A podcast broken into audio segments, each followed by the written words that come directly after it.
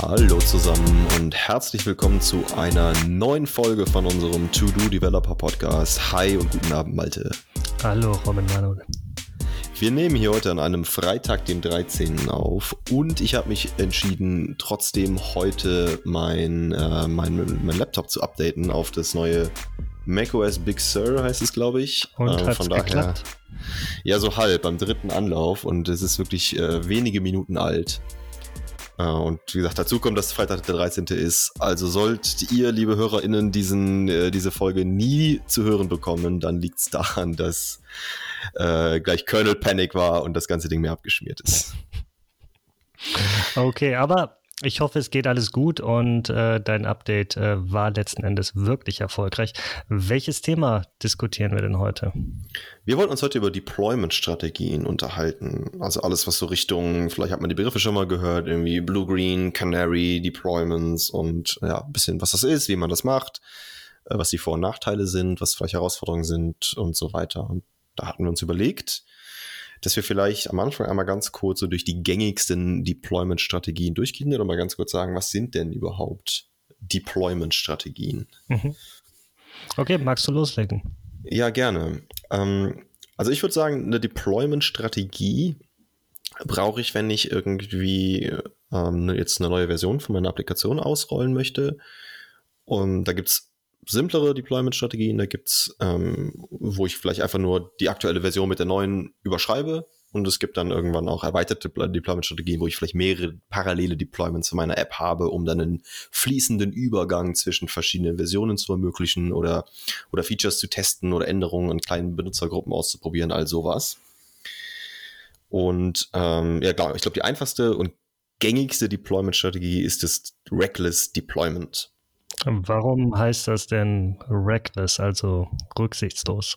Ja, weil es im wahrsten Sinne des Wortes rücksichtslos ist. Das ist quasi ein Deployment, wo ich einfach nur meine bestehende Version mit einer neuen überschreibe. Das heißt, ich, habe irgendwie eine, eine Web-App und die läuft auf Version 1.0 und ich lade Version 1.1 hoch und baff, überschreibe im Prinzip alles, was auf, was auf dem Server ist, kille alle Verbindungen, die der Server noch offen hatte und überschreibe und starte ihn quasi neu, mit der neuen Version. Also ich glaube, das ist so das, was man klassischerweise standardmäßig macht, wenn man keine andere Deployment-Strategie hat. Hm, und das kann ich ja sowohl mit einem Zielsystem oder einem Server machen, als auch mit mehreren. Und im Idealfall verbinde ich das ja mit irgendeinem CI-CD-System und habe dementsprechend trotzdem ja die möglich auch Möglichkeit, auch Rollbacks zu machen. Also von daher ist es zwar in dem Sinne rücksichtslos, dass ich die aktuelle Version quasi abschieße und eine neue Version deploye ähm, und damit quasi aktuelle Verbindungen auch unterbreche. Aber ich habe natürlich die Möglichkeit, falls etwas schief geht, wenn ich das entsprechend vorbereitet habe, auch einfach wieder zurückzugehen auf die letzte Version. Ähm, ich glaube, das ist etwas, was ähm, eigentlich heutzutage schon so ein bisschen zum Standard gehört, dass ich tatsächlich immer auch die Möglichkeit habe, Rollbacks zu machen, weil ich glaube, alle von uns haben das schon mal erlebt, dass ähm, wir nach einem Deployment, von dem wir ganz sicher waren, dass es erfolgreich durchgeht und gut funktionieren wird, letzten Endes dann doch irgendwas nicht funktioniert hat und wir dann nochmal ganz schnell in so einer äh, Hals-über-Kopf-Aktion auf die letzte Version zurückgehen müssen, die dann hoffentlich auch noch mit allen anderen Dependencies funktioniert, die wir vielleicht schon für die neue Version einem Update unterzogen haben. Genau, und ich finde, das ist ein ganz gutes Stichwort, was du gesagt hast. Ich würde sagen, für alle diese Deployment-Strategien oder für alles, also wenn ich mir Gedanken um Deployment-Strategien mache, ist, äh, du hast gerade schon gesagt, CI-CD, also vor allem natürlich der CD-Part davon, also Continuous Deployment und ich würde sagen, generell Automatisierung eine, eine, eine Grundvoraussetzung, damit ich mich überhaupt damit beschäftigen kann. Ich würde sagen, das kommt auf jeden Fall, wenn ich so diese diese, diese Trail Map oder so einen Maturity-Pfad entlang gehe, dann nach Automatisierung. Ich müsste, müsste, ich würde das nie machen, wenn ich nicht irgendwie eine Pipeline hätte, die, die das A für mich automatisiert und B, wie du sagst, ganz wichtig, auch irgendwie dann wieder diesen Rollback übernehmen kann, weil ich mache das ja, um auch festzustellen, ob Versionen ähm, erfolgreich sind, ob die äh, getestet werden können, ob das denn alles auch so funktioniert, wie ich mir das vorgenommen habe. Und deswegen mache ich ja den ganzen, den ganzen Tanz. Und wenn ich dann aber keine Automatisierung habe, um darauf zu reagieren, dann bringt mir das natürlich wenig. Hm. Gehen wir vielleicht mal einen Schritt weiter. Ähm, dieses Reckless Deployment kann ich natürlich mit einem oder mehreren Zielsystemen machen. Ich kann natürlich auch, wenn ich irgendwie drei, vier Server habe, gleichzeitig auf die neueste Version gehen. Aber um vielleicht einen Schritt weiter zu gehen, kann ich auch sogenannte Rolling Deployments machen. Das heißt, ich fange an, mit dem Aktualisieren auf dem ersten System, gehe dann aufs zweite, gehe dann aufs dritte und habe dementsprechend selbst, wenn im Deployment etwas fehlschlagen sollte, habe ich natürlich noch weitere laufende Systeme auf der alten Version. Ähm, kann natürlich zu Herausforderungen führen, gerade auch mit Abhängigkeiten, die ich vielleicht habe zu irgendwelchen Datenbanksystemen. Aber das ist etwas, wo ich entweder manuell einen Server nach dem anderen aktualisiere oder das Ganze so automatisiert habe, dass ich einmal den Deployment-Prozess anstoße und der dann so durchläuft, dass sobald ein Update auf dem einen System abgeschlossen ist, das Update auf dem nächsten System gestartet wird und am Ende ähm, sind alle Zielsysteme auf der neuen Version, ganz so wie ich es vielleicht von der ersten Deployment-Strategie auch kenne, aber ich habe das in einem rollierenden Verfahren über alle meine Zielsysteme hinweg ausgerollt.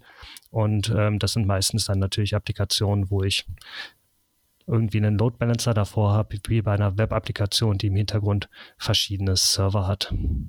Genau, das hat natürlich vor allem den Vorteil, wenn ich jetzt vielleicht noch laufende Verbindungen habe. Nehmen wir an, ich habe irgendwie eine WebSocket-Verbindung, die besteht noch offen, dass ich da mehr oder weniger so ein, ja, so ein graceful Shutdown machen kann. Ne? Dass, wenn ich mich jetzt in dieser Sekunde entscheide, dieses Rolling Update zu starten, da kann ich ja erstmal weiß ich nicht, mit dem ersten, wenn ich drei, vier, fünf Server vielleicht habe, die meine Web-Applikation ähm, ausliefern, mit dem ersten anfangen und sagen, okay, ich fasse aber erstmal die Server nicht an, die noch eine bestehende Verbindung haben und die bei denen warte ich, bis alle Verbindungen weg sind. Alle neuen Verbindungen werden schon gegen die neue Version äh, gemacht und dann deswegen so ein Rolling Update, das erstreckt sich ja klassischerweise auch über einen gewissen Zeitraum. Genau, und eine Abhängigkeit, die ich da häufig habe, hatte ich gerade schon angesprochen. Sowas mache ich natürlich am besten, wenn ich irgendwie einen Load Balancer davor habe. Und Load Balancer Software bringt natürlich auch die Möglichkeit mit, dann während so eines Rolling Deployments dann die entsprechenden Systeme, die sich gerade in einem Update-Prozess befinden, aus dem Load Balancer rauszugehen. Das heißt, User, wenn ich nicht gerade irgendwelche aktiven Verbindungen habe, ähm, merken User das gegebenenfalls gar nicht, dass ich gerade ein Update durchführe, weil tatsächlich, sobald, wenn ich das Update starte auf einem System, dieser dieses System aus dem Load Balancer rausgenommen wird und alle weiteren Requests dann gegen andere Systeme laufen. Das heißt, ich bin da quasi auch ähm, in so einem Zero Downtime äh, unterwegs, wohingegen, wenn ich tatsächlich alle Server gleichzeitig aktualisiere oder nur ein System habe, was ich aktualisiere, dann natürlich auch eine, vielleicht auch nur kurze, aber eine, zumindest auch eine Downtime habe. Ja, sieht man klassischerweise auch bei, wir hatten ja in der Kubernetes-Folge schon mal über Orchestrator und sowas gesprochen. Die machen auch in der Regel, wenn ich das nicht anders äh, definiere, ein Rolling Update. Also wenn ich in Kubernetes ein Replika von, von drei Ports habe, also dreimal dieselbe Applikation laufen habe und dann da irgendwas verändere, dann macht Kubernetes, wenn ich es in einem Deployment definiert habe und das entsprechend konfiguriere, auch ein Rolling Update, also updatet einen Container nach dem anderen zum Beispiel. Also das ist meistens was, wo dann schon so die ersten ja die ersten Orchestrator und sowas ins Spiel kommen. Mhm. Aber wenn du sagst, wenn ich ohnehin schon ähm, Kubernetes benutze, dann bekomme ich quasi sowas wie Rolling Deployments schon out of the box, weil ich einfach einen entsprechenden Container aktualisiere und dann entsprechend alle Pods aktualisiert werde in einem Rolling Deployment Verfahren. Genau, ich bekomme die Technologie dafür. Was ich aber nicht bekomme, und das finde ich ist spätestens was, was bei Rolling Deployments eine große Rolle spielt, ist natürlich ein gutes Monitoring. Und das würde ich fast schon sagen, ist die zweite Voraussetzung, damit ich überhaupt mit diesen erweiterten Deployment-Strategien anfange. Also A, CICD und Automatisierung und B, gutes Monitoring und Health Checks. Ich muss ja irgendwie dem Load Balancer oder dem, dem Cluster mitteilen, ob es meiner Applikation gut geht und ob sie bereit ist, also nicht nur Health Checks, sondern auch Readiness Checks, also ob sie bereit ist, denn überhaupt Traffic zu empfangen. Ich meine, es gibt den Unterschied zwischen einem Container, der gestartet ist, und dem Zeitpunkt, wo die Applikation in dem Container auch gesund ist und bereit ist, Traffic zu empfangen. Und nur wenn ich das natürlich an, an, an Metriken nach außen freigeben kann, und das muss der Entwickler ja irgendwo eingebaut haben, nur dann kann natürlich auch ein intelligentes System wie Kubernetes oder ein Load Balancer, den ich irgendwo davor geschalten habe, diese Entscheidung treffen, ob jetzt der Zeitpunkt ist, wo ich dieses System aus der Verteilung rausnehme, update und wann das Update erfolgreich war und ich wieder Traffic draufschicke, beziehungsweise auch wenn ein Update nicht erfolgreich war. Also wenn ich es geupdatet habe innerhalb des Rolling Updates und ich merke, oh, alle Systeme, die ich geupdatet habe, die sind auf Rot, die kommen nicht, die kommen nicht wieder zurück, die sind nicht healthy, dann so ein Rolling Update auch wieder quasi rückgängig zu machen und trotzdem noch ein paar Server über zu haben, die noch auf der alten, gesunden und getesteten Version liefen. Okay, äh, gehen wir mal weiter. Ähm, wir haben ja auf unserer Liste Blue-Green Updates. Kannst du da was zu sagen? Genau, ich würde sagen, das ist so die erste, die erste Variante, wo ich ein bisschen mehr Aufwand reinstecken muss und mir auch Gedanken mache, ob ich das möchte. Also eine Blue-Green Deployment Strategie sagt, besagt eigentlich, dass ich quasi zwei gleichwertige Umgebungen, Produktivumgebungen parallel betreibe bei, ne, das ist irgendwie so eine Naming Convention, die heißen halt Blue Green, die heißen extra nicht irgendwie Primary, Secondary oder Active, Passive und so, weil die wirklich beide gleichwertig sind. Das eine ist halt die blaue Umgebung, das andere ist die grüne Umgebung. Aber nur eine von denen ist live. Das heißt, ich habe doppelte Umgebung, natürlich auch irgendwo doppelte Kosten und doppelten Aufwand. Und davor auch sowas wie einen Load Balancer oder irgendwas, was, was halt mein, mein, mein Traffic verwaltet. Und der zeigt immer nur auf eine von beiden Umgebungen. Das heißt, entweder Blue oder Green nur eine von beiden ist gerade live und empfängt Traffic. Das hat den Vorteil, dass ich immer eine Parallelumgebung habe, die mir ein paar Vorteile bringt. Zum einen kann ich die als Backup-Umgebung nutzen. Das heißt, wenn auf, also sagen wir mal, Blue ist live und da passiert irgendwas drauf, das stört, der, der, der Server stürzt ab, irgendwas Unvorhergesehenes passiert, habe ich natürlich sofort diese Green-Umgebung als Backup und kann den Switch machen und sagen, okay, ab, ab jetzt fließt Traffic bitte nur noch in diese Green-Umgebung und ich gucke erstmal, was bei, was bei Blue da irgendwie schiefgelaufen ist. Das andere ist, wenn ich Updates mache, also wenn ich jetzt sage, Blue ist die aktive Umgebung und ich habe eine neue Version meiner App, dann kann ich die erstmal auf Green deployen und auf Green irgendwie intern testen. Und wenn ich mir sicher bin, dass, dass das Green jetzt mit der neuen Version in der Lage ist, äh, Traffic zu empfangen, dann mache ich diesen Switch. Der ist dann wieder mehr oder weniger reckless aber ich habe es ja vorher schon testen können. Ich weiß, dass das Ding funktioniert und dann mache ich eben, eben diesen, ne, diesen, diesen Switch und sage, ab, ab jetzt fließt der Traffic ins neue Cluster. Oder ich kann auch, ich kann auch Rolling machen und sagen, das ist nicht reckless. Also alle, aller neue Traffic fließt in das jetzt dann grüne Cluster und die alten Verbindungen im blauen Cluster werden noch abgebaut und äh, irgendwie die nächsten zwei Minuten und wenn die dann alle abgebaut sind, dann ist das andere Cluster halt wieder oder die andere Umgebung muss ja kein Cluster sein, wieder komplett passiv. Also mhm. ich habe quasi zu jedem Zeitpunkt zwei, zwei, also ein Parallelbetrieb aus zwei Umgebungen, zwischen denen ich hin und her schalten kann. Aber je nachdem, welche Technologie ich verwende, ist es dann auch unterschiedlich, welche Technologien dann dort gedoppelt werden. Ähm, sprich, wenn ich irgendwie auf VMs oder klassischen Servern hoste, dann habe ich natürlich mehrere Server oder mehrere VMs. Aber wenn ich jetzt in einem Kubernetes-Cluster zum Beispiel meine Applikation betreibe, dann habe ich tatsächlich mehrere Cluster, die dann äh, parallel auf unterschiedlicher Infrastruktur laufen und in die ich dann meine Applikation mit allen Abhängigkeiten tatsächlich auch rein deployen kann. Das heißt, es unterscheidet sich in dem Sinne schon von dem, was wir vorher diskutiert hatten mit den unterschiedlichen ähm, Pods, die ich gegebenenfalls da habe, die ich über einen Rolling äh, Deployment aktualisiere, sondern ich habe tatsächlich auch ähm, ein komplettes repliziertes Cluster in dem Fall. Ja, genau, das ist zumindest eine Möglichkeit. Also Blue Green beschreibt einfach eigentlich erstmal nur, dass ich zwei ja, zweimal meine Applikation irgendwo habe und dazwischen switchen kann. Das kann ich aber auch innerhalb eines Clusters mhm. machen. Also ich, es gibt auch, also ich arbeite auch mit Kunden zusammen, die sagen, ich habe gar nicht so viel Angst, dass mein Cluster abstürzt oder so, sondern ich habe eher Angst, dass in, in meiner Applikationslogik irgendwas, äh, sich irgendwie ein Fehler reinschleicht, den ich ganz schnell rückgängig machen möchte und ähm, deployen dann einfach zwei Versionen ihrer Applikation im selben Cluster und switchen dann entweder innerhalb des Clusters den, den, den Traffic von A nach B oder von Blue nach Green oder wenn sie einen Load Balancer außerhalb des Clusters haben, der verschiedene VMs des Clusters zeigt. Also ich glaube, das kann man auf ganz, ganz vielen Ebenen mhm. realisieren. Und es kommt so ein bisschen darauf an, was ist denn die Ebene, die ich abstrahieren möchte in meinem Team. Ich sehe auch, dass, dass, es, dass es Leute gibt, die sagen, ich möchte in der Lage sein, ein Cluster komplett neu aufsetzen zu können. Dann muss ich natürlich das Blue-Green Deployment mit zwei verschiedenen Clustern machen, weil ich ja schlecht einen Cluster aufsetzen kann, in dem Traffic läuft. Wenn Leute sagen, hm, das Cluster ist mir aber, äh, dem vertraue ich, das bleibt da, das bleibt da bestehen und ich möchte vielleicht nur innerhalb des Clusters zweimal dieselbe App oder vielleicht auch auf derselben virtuellen Maschine zweimal dieselbe App deployen und da irgendwie den Traffic lenken, dann ist das auch ein Blue-Green Deployment. Ja, und auch eine Sache, die man, glaube ich, da immer ein bisschen im Hinterkopf haben muss, ist, welche Abhängigkeiten hat meine Anwendung? Brauche ich irgendwie eine Datenbank oder ein Cache, die ich da auch entsprechend mit deploye, mache ich das Ganze dann äh, so, dass äh, ich in dem Blue-Green Deployment auch ähm, in dieser Blue- oder Green-Umgebung die kompletten Abhängigkeiten mit drin habe oder teilen sich beide Umgebungen gegebenenfalls eine ja. Datenbank und muss ich da dann vielleicht auch mit Herausforderungen arbeiten, dass unterschiedliche Versionen meiner Applikation auf die gleiche Datenbank zurückgreifen und ich gegebenenfalls dort in, weiß nicht, Schemakonflikte laufen könnte.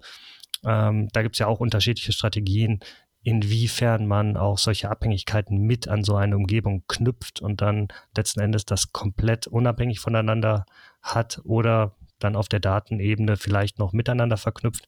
Wobei, wenn man es natürlich unabhängig voneinander macht, hat man die Herausforderung, dass man natürlich im Live-Betrieb auch die Daten synchronisieren muss mit der Umgebung, die gerade nicht aktiv ist. Oh ja, ja klar. Also sobald ich natürlich, das ist ein guter Punkt, sobald ich natürlich irgendwie State habe in irgendeiner Form, entweder im, innerhalb meiner Applikation oder in Form von einer Datenbank, die vielleicht noch nebenbei betrieben wird, dann wird es natürlich richtig komplex. Ne? Weil, wie gesagt, entweder ich nehme dieselbe Datenbank für alle Varianten, dann habe ich, ja, wie gesagt hast, ne, habe ich natürlich ein Problem mit, wenn ich Schema-Updates machen will und so. Klar, darüber muss ich mir da Gedanken machen. Und das bestimmt dann natürlich auch manchmal, ob meine Applikation überhaupt in der Lage ist, ein Blue-Green-Deployment oder generell ähm, ja, so ein Blue-Green-Deployment durchzuführen. Aber oh. ich glaube, das gilt ja eigentlich fast schon für alle Strategien, die nicht reckless sind. Also auch immer, wenn ich eine neue Version habe und eigentlich auch noch die alte mitbetreiben muss, dann, dann komme ich natürlich, wenn es um Zustände geht, und das ist ja in der Datenbank einfach der Fall, natürlich auch in, in Schwierigkeiten, muss mhm. mir da auch Strategien überlegen. Genau, da können wir gleich nochmal ein bisschen ins Detail gehen. Ähm, wir haben ja noch zwei weitere Deployment-Strategien hier aufgeschrieben. Und das eine ist die, die Canary-Strategie, ähm, also Canary wie Kanarienvögel. Und ähm, da kann ich natürlich als äh, Kind des Ruhrgebiets auch so ein bisschen etwas zur Historie sagen, da man dort in den äh, Zechen, Kohleminen in der Vergangenheit äh, Kanarienvögel genutzt hat, um auf geruchlose, giftige Gase aufmerksam zu werden. Die Kanarienvögel wurden einfach mitgenommen und man hatte dann die Möglichkeit, aufgrund des, ich sag's mal, Verhaltens des Kanarienvogels relativ früh zu erkennen, wann man die entsprechende Mine oder den entsprechenden Schacht zu verlassen hatte, weil sich da zu viele Minengase angesammelt hatten. Das heißt, äh, im Idealfall äh, geht man, bevor man selber in Mitleidenschaft gezogen ist, sondern wenn äh, der Kanarienvogel dem Ganzen zum Opfer gefallen ist. Das hoffen wir natürlich bei unseren Usern im Canary Deployment nicht.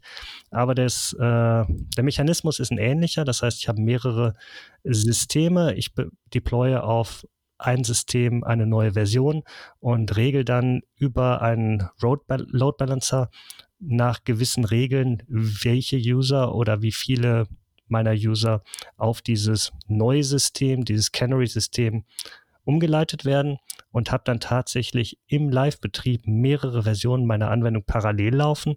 Und manche User bekommen halt die neueste Version, die quasi äh, im Canary-Betrieb ist, und die anderen gehen weiterhin auf eine etablierte Version.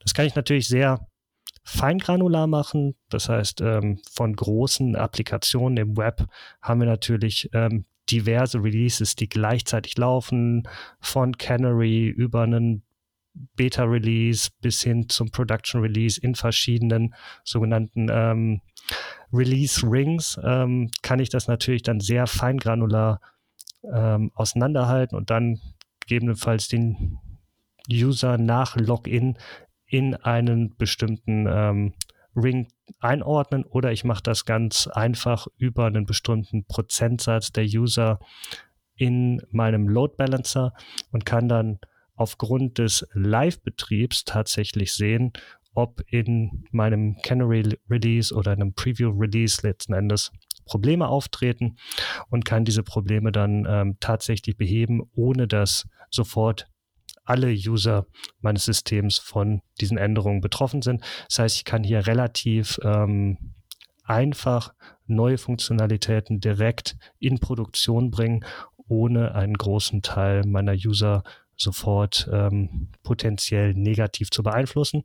Das kann ich natürlich auch nutzen, um neue Features anzutesten. Es geht ja nicht immer nur darum, dass ich ein großes Update meiner Applikation habe und Angst habe, dass irgendwas schief geht, sondern manchmal ergänze ich einfach neue Features in meine Applikationen und stelle diese dann bestimmten Usern zur Verfügung, um letzten Endes von denen auch ein bestimmtes Feedback zu bekommen. Wir hatten über ein ähnliches Thema ja schon im Kontext von Configuration Management gesprochen, aber ich kann das natürlich auch im Rahmen von solchen Canary Releases machen, wenn solche Features mit einem entsprechenden neuen Release dazukommen.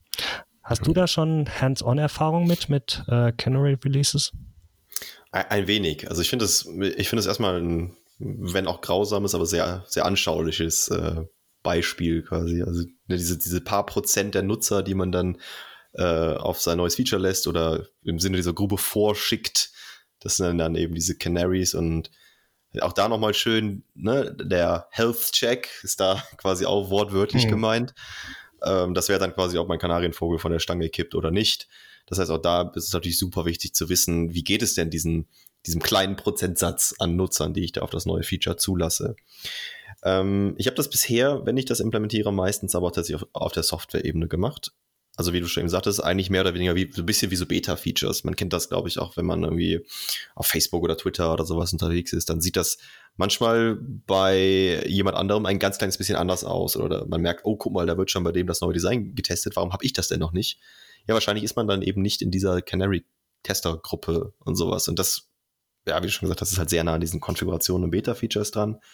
Das habe ich schon mal gemacht ähm, wo ich es ähm, ja noch selten gemacht habe, aber immer, immer öfter sehe, ist das eben wirklich auf der Infrastrukturebene zu tun. Ne? Also ich kann ja auch also so wie ein Load Balancer oder einem Traffic Manager oder was auch immer ich dann davor schalte, also so an, an Software definierten Netzwerkregeln auch einstellen. Wirklich, entweder sollen so und so viel Prozent meiner Nutzer in eine andere Richtung geleitet werden, wenn sie diesen oder jeden Service aufrufen.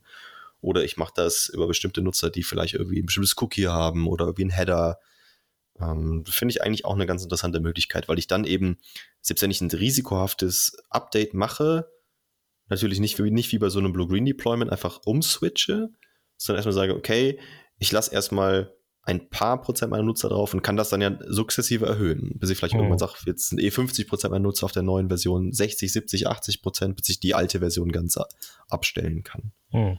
Ja, ich kann das ja nach ähm, wirklich den Kriterien machen, ähm, die ich selber anlege. Das heißt, mein Load Balancer kriegt ja relativ viel Informationen. Ich kann das ja zum Beispiel auch nach geografischen Features machen und sagen, okay, hier meine Canary-User sind halt die Münchner und immer wenn ich ein neues Release mache, dann äh, landen halt die äh, User aus München immer zuerst auf den äh, auf der neuesten Version Stimmt, und alle anderen sind noch auf der älteren Version unterwegs, bis dann letzten Endes äh, User wie wie du ihr Go geben und sagen, nee, das funktioniert alles und wir dann sicher sein können, dass wir es auch für den Rest der Welt deployen können. Also ganz nach meinen Bedürfnissen kann ich das machen. Ähm, dafür braucht man natürlich die entsprechende Technik. Ähm, wenn ich jetzt irgendwie eine Public Cloud Plattform benutze, habe ich meistens äh, wirklich solche Load Balancer schon direkt dabei und kann die äh, relativ einfach konfigurieren. Wenn ich jetzt noch in einer anderen Infrastruktur unterwegs bin, irgendwie bei einem Hoster oder auf meinem eigenen Server, da muss ich da schon ein bisschen mehr Aufwand investieren, das Ganze dann auch ähm, zu installieren, zu konfigurieren. Aber natürlich ist es auch da möglich, solche Dinge zu implementieren. Ähm, aber das ist, glaube ich, heutzutage eine Möglichkeit, die sehr viele Leute auch wirklich nutzen können, ähm, im Vergleich zu noch vor ein paar Jahren, wo ich vielleicht gar nicht die Möglichkeit hatte, weil solche Dinge dann vielleicht auf Hardware-Basis, auf Load Balancer-Basis äh, konfiguriert werden mussten, äh, wozu dann viele Leute gar nicht die Möglichkeit hatten. Ja, ich würde sogar, jetzt wo ich das, äh, mir das anschaue, sagen, dass Canary Deployments fast schon nochmal eine erweiterte Form von Blue-Green Deployments. Also du hast ja dann eigentlich mehr oder weniger so ein Blue-Green Konzept und setzt da noch oben drauf die Tatsache, dass du eben nicht diesen harten Switch zwischen diesen beiden Umgebungen machst, sondern einen weichen, wo du halt sagst, okay, ich stelle jetzt so und so viel Prozent meiner Nutzer dahin. Würdest du sagen, das hängt zusammen? Weil ich würde spontan sagen, schon. Ja, letzten Endes sind diese Konzepte, die wir bisher besprochen hatten, ja auch alle irgendwie verwandt und bauen aufeinander auf. Von daher sind das, glaube ich, so Spezifika, die sich dann äh, letzten Endes in der Begrifflichkeit die Unterscheidung machen. Ähm, ich meine, eine weitere Sache, die wir ja noch haben, äh, sind sogenannte Versioned Deployments, die ja durchaus auf den bisher diskutierten Ansätzen aufbauen. Und ich glaube, das ist gerade etwas, was für im, We im Web-Development-Bereich spannend ist. Ähm, da kannst du sicher ein bisschen mehr zu erzählen. Ja, ich würde sagen, gerade wenn man so APIs baut, ne? also hm. Version Deployment ist ganz klassisch, ich ähm, habe irgendwie die Anforderung, ich muss noch eine alte Version meiner ja meistens An Anwendungen oder vielleicht äh, REST-Schnittstelle oder generell Schnittstelle bereitstellen, obwohl ich ja schon irgendwie ein neues, äh, neues Update habe. Und dann kann ich das ja einfach versionieren, indem ich das über den Pfad anpasse. Wenn ich sage, meine coole API.com slash V1 zeigt auf die Version und slash V2 auf die andere. Auch da habe ich wieder irgendeinen intelligenten Load Balancer, Traffic Manager, äh, Controller, irgendwas davor, der halt sich dann diese URL anguckt oder das auf Basis von einem Cookie macht, mhm. von einem HTTP-Header macht, was, was weiß ich. Und ich würde sagen, das ist meistens der Fall. Ähm, also ich sehe das ganz, ganz viel in so IoT-Szenarien oder so Smart Home Cases. Wenn ich jetzt sage, es gibt einfach Geräte nach da draußen, die habe ich verkauft, die kann ich jetzt nicht ohne weiteres patchen oder ich kann nicht davon ausgehen, dass die alle zu einem gleichen Zeitpunkt sich updaten, weil ich das einfach nicht in meiner Kontrolle habe, sondern das vielleicht in der Kontrolle des Nutzers ist. Das heißt, ich muss noch eine Zeit lang, bis ich sicher sein kann, dass auch der letzte Client, der sich gegen, gegen meine Server verbindet, so geupdatet wurde, dass er sich eben gegen die neue Version von meiner Schnittstelle verbindet. Und so lange muss ich die alte noch anbieten und die muss auch noch funktional bleiben. Oh. Also fast schon Blue-Green, nur das kann natürlich statt Blue-Green Version 1, Version 2 bis Version unendlich sein. Das kann natürlich beliebig viele Umgebungen sein. Da wird es dann auch wieder spannend, dass ich vielleicht sagen kann, von der Infrastrukturperspektive gebe ich diesen Umgebungen unterschiedlich viel Ressourcen, weil ich vielleicht noch ganz wenige Geräte habe, die die alte Version brauchen. Dann muss das ja nicht genauso potent und genauso performant aufgestellt sein wie vielleicht schon die neue Version. Aber es kann eben sein, dass es ähm, Clients gibt, die sich gegen meine Applikation verbinden und immer noch die alte Version brauchen. Dann muss ich irgendeine Möglichkeit der Versionierung einführen. Aber das bedeutet ja auch, dass ich damit tatsächlich sogar komplette Neuentwicklungsszenarien irgendwie abdecken kann. Ich meine, du hast gerade das so ein Smart Home Szenario genannt. Ähm, ich habe vielleicht irgendwann mal was gebaut, möchte das weiter supporten und überlege mir zu einem bestimmten Zeitpunkt, dass ich vielleicht das ganze System neu aufbaue für eine Version 2.0. Ähm, und kann das Ganze letzten Endes dann dem Legacy-Betrieb sogar noch auf einem separaten System weiterlaufen lassen und dann wirklich über einen Load Balancer auch unterscheiden, ähm, auf welches System die User kommen, ohne letzten Endes ähm, den Leuten eine völlig unterschiedliche URL-Endpunkt geben zu müssen. Und ich gehe letzten Endes vielleicht auf irgendwelche Informationen, die ich dann zum Beispiel im, im Header drin habe oder ähnliches. Ja, absolut. Ich würde auf jeden Fall sagen, das ist eher was so für, für Breaking Changes. Hm. Okay, ähm, wir wollten noch ganz kurz ein paar Herausforderungen in diesen ganzen Strategien diskutieren. Ähm, wir hatten es gerade schon kurz angesprochen. Ich glaube, die größten Herausforderungen und dies die ich auch persönlich ähm, in der Vergangenheit erlebt habe, sind Herausforderungen, wie man mit, mit dem ganzen Datenbestand umgeht. Sprich, ähm, wenn ich Datenbanken dahinter habe, in meinem Fall war es jetzt eine ähm, Anwendung auf ASP.NET Core Basis, wo ich ähm, einen Entity Framework verwende, um auf eine SQL-Datenbank zurückzugreifen. Und zu einem bestimmten Zeitpunkt haben wir uns dann überlegt, komm, wir gehen jetzt mal auf äh, so eine Blue-Green-Strategie und sind dann in die ähm, für uns äh, sehr schwer zu lösende Aufgabe hineingelaufen. Wie kriegen wir das Ganze auf Datenbankbasis abgebildet? Sprich, ähm, geben wir jetzt beiden Umgebungen eine separate Datenbank? Wie kriegen wir dann die Daten synchronisiert? Im Idealfall sogar in Echtzeit, um bei einem Switch zwischen den Umgebungen nicht zu viele Daten zu verlieren oder in so ein Problem reinzulaufen, dass die Datenbestände nicht synchron sind? Oder gehen wir hin und ähm, nehmen den, die gleiche Datenbank, wobei wir halt in Entity Framework dann äh, Migration des Schemas drin hatten und dann natürlich eine neue Version, eine Schema-Migration auslösen könnte, ähm, wo dann das ähm, Schema nicht mehr kompatibel mit der alten Version ist und wir quasi dann eigentlich noch einen ähm, Zwischenschritt bräuchten. Ich glaube, ich hatte mal im Internet eine Bezeichnung gelesen, irgendwie Blue, Green, Purple Deployments oder sowas in die Richtung, wo ich quasi zwischen zwei Versionen dann noch eine Zwischenversion schaffen muss, wo halt ähm, das Datenbankschema sowohl mit Blue als auch mit Green kompatibel ist, um dann wirklich diesen nahtlosen Übergang hinzukriegen. Mhm. Hast du da schon Erfahrungen oder Lösungsstrategien entwickelt, wie man damit umgehen soll, außer jetzt einfach zu sagen, ja, okay, dann machen wir halt kein, kein SQL mehr, wir gehen auf irgendwie eine schemalose Datenbank, irgendwie eine Dokumentendatenbank, wo wir tatsächlich ganz reibungslos auch mal das Schema erweitern können. Hm. Boah, das ist auch schwierig. Also, äh, nee, ich bin tatsächlich einer, ich bin tatsächlich eher im Camp NoSQL und schemalose Datenbanken. Ich fühle persönlich fühle mich darin wohler, aber es ist natürlich auch immer auf die Anwendung zugeschnitten. Das ergibt natürlich nicht für jede Anwendung Sinn. Ähm, wenn du natürlich kein, kein Schema hast, wie bei so einer NoSQL oder einer dokumentbasierten Datenbank, dann ist das halt etwas einfacher. Mhm. Ich glaube, wenn du ein richtiges Schema-Update machen möcht möchtest, wüsste ich jetzt spontan auch nicht, wie du es lösen sollst. Synchronisierung zwischen zwei Datenbanken halte ich auch für schwierig, wenn du irgendwann mal richtig viel Last da drauf hast. Es gibt Datenbanken, also ist jetzt auch wieder eine, eine schemalose, aber eine, eine klassische schemalose Datenbank ist jetzt zum Beispiel MongoDB. Und da gibt es Möglichkeiten, die auch in so einem geclusterten Betrieb zu betreiben. Da kann ich zum Beispiel, wenn ich ein Blue-Green-Deployment habe, sagen, dass die Datenbank in beiden Clustern oder in beiden äh, Umgebungen lebt und sich halt dort automatisch synchronisiert. Also es gibt Datenbanken, die können diese synchronisieren, die können sich auch über mehrere ja, Slots, nenne ich es mal, erstrecken und dann irgendwie im jeweils aktiven Cluster den schreibenden Master bestimmen, aber lesen aus allen äh, von diesen Umgebungen. Äh, ich weiß nicht, ob es da auch SQL-basierte Datenbanken gibt, die das können. Mhm. Ähm, aber das sind tatsächlich Probleme, in die man dann, nachdem man sich für so eine Deployment-Strategie entschieden hat, dann manchmal hineinläuft, wo man dann merkt, okay, ähm, jetzt habe ich mir selber neue Probleme geschaffen, dadurch, dass ich mir eine Lösung für die Deployment-Strategie überlegt habe. Und dann muss man erstmal hingehen und dieses andere Problem lösen. Und äh, letzten Endes landet man dann vielleicht doch wieder bei irgendwie einem äh, System, was vielleicht dann äh, relativ äh, einfach gestrickt ist, wie dieses Reckless Deployment mit einem System, mit einem Server, was wir gerade am Anfang besprochen haben, ja. wo wir letzten Endes gar nicht unterschiedliche Versionen der eigenen Anwendung gleichzeitig im Betrieb haben muss.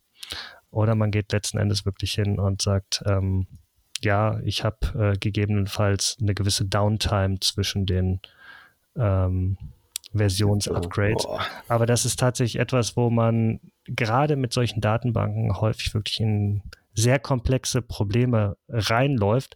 Und von daher ähm, sollte man sich vielleicht von Anfang an auch wirklich überlegen, ähm, welche äh, Deployment-Strategie ist auch mit ähm, meinen ganzen Dependencies kompatibel, weil natürlich Datenbank ist ein Thema, aber es gibt nat natürlich auch noch andere Abhängigkeiten, die meine Anwendung haben kann. Und da muss ich natürlich auch schauen, wie ich die entsprechend mitziehe. Ja, absolut. Also ich will, also Downtime würde ich natürlich vermeiden. Deswegen mache ich ja die ganzen Spielchen, dass ich da keinen Downtime hinkriege. Ich habe gerade gesehen, ähm, ich habe gerade mal in der äh, Zwischenzeit kurz äh, eine Google-Suche angeschmissen und äh, CockroachDB macht das tatsächlich. Also ich hab, war mir nicht sicher, ob CockroachDB ähm, NoSQL oder SQL-Datenbank ist und CockroachDB ist tatsächlich eine SQL-Datenbank, die genau dafür da ist. Die nennen sich auch irgendwie selber Distributed SQL. The CockroachDB is the database for modern application development, steht auf ihrer Webseite. Und die sagen halt, dass sie so ein bisschen diese NoSQL-Benefits in die SQL-Welt übertragen. Das heißt, das ist wahrscheinlich was, was ich mir angucken äh, würde. Ähm, Habe ich auch tatsächlich im Kubernetes-Podcast mal eine Folge zugehört und auch sonst von Kundennutzern sehr viel Gutes von gehört. Also CockroachDB ist wahrscheinlich das, was ich mir anschauen würde, wenn es ja. dann um SQL-basierte Datenbanken geht. Viel wichtiger finde ich aber den Punkt, den du angesprochen hast, zu sagen, ich habe so viel Dependencies, ich muss erstmal gucken, welche Deployment-Strategie kann ich denn überhaupt machen? Und klar, wenn ich jetzt auf einer grünen Wiese anfange und sage, ich möchte eine neue Applikation entwickeln oder eine neue Infrastruktur für meine Applikation bauen und die soll Blue-Green Deployments unterstützen, dann kann ich mir natürlich entsprechende Technologien suchen, die auch eben solche Deployment-Strategien unterstützen können.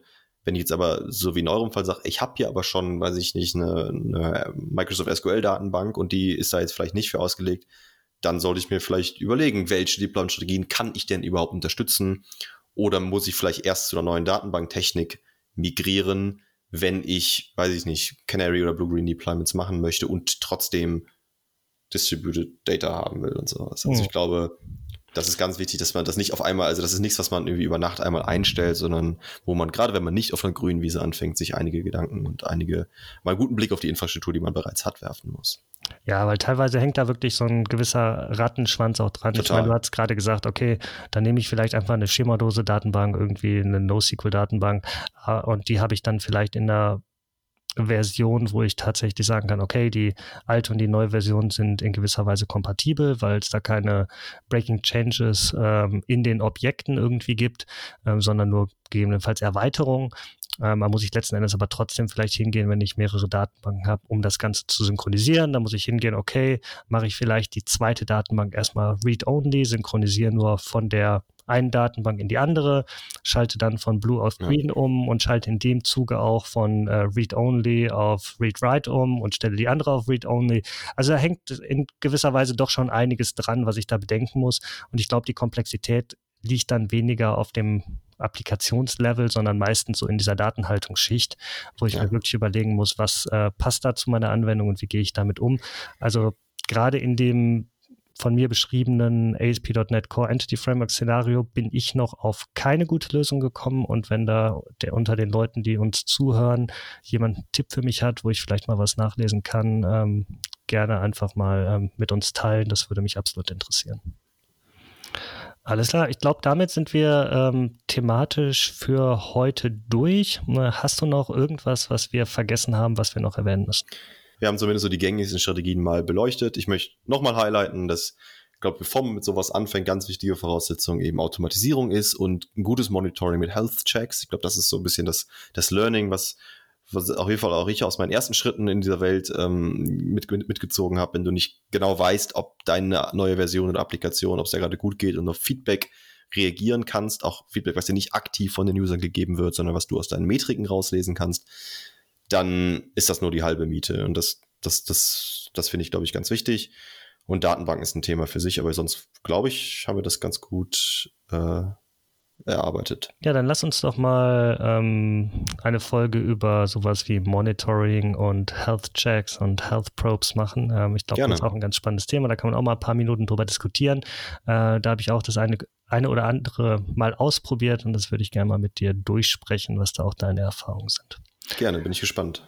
Wunderbar. Ich glaube, dann haben wir diesen Freitag, den 13. auch gut überstanden und können erfolgreich ins Wochenende starten und ähm, freuen uns ähm, auf die nächste Folge und natürlich auch auf zahlreiches Feedback ähm, und natürlich auch euren Input zu dieser Folge.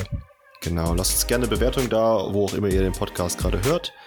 Und wir hoffen, dass wir zeitnah weitermachen können und haben noch eine ganze Menge Themen auf unserer Themenideenliste. Und wie Malte schon gesagt hat, wenn ihr irgendwie eine Idee habt, dann lasst das gerne wissen. Dann bis zum nächsten Mal. Tschüss. Ciao.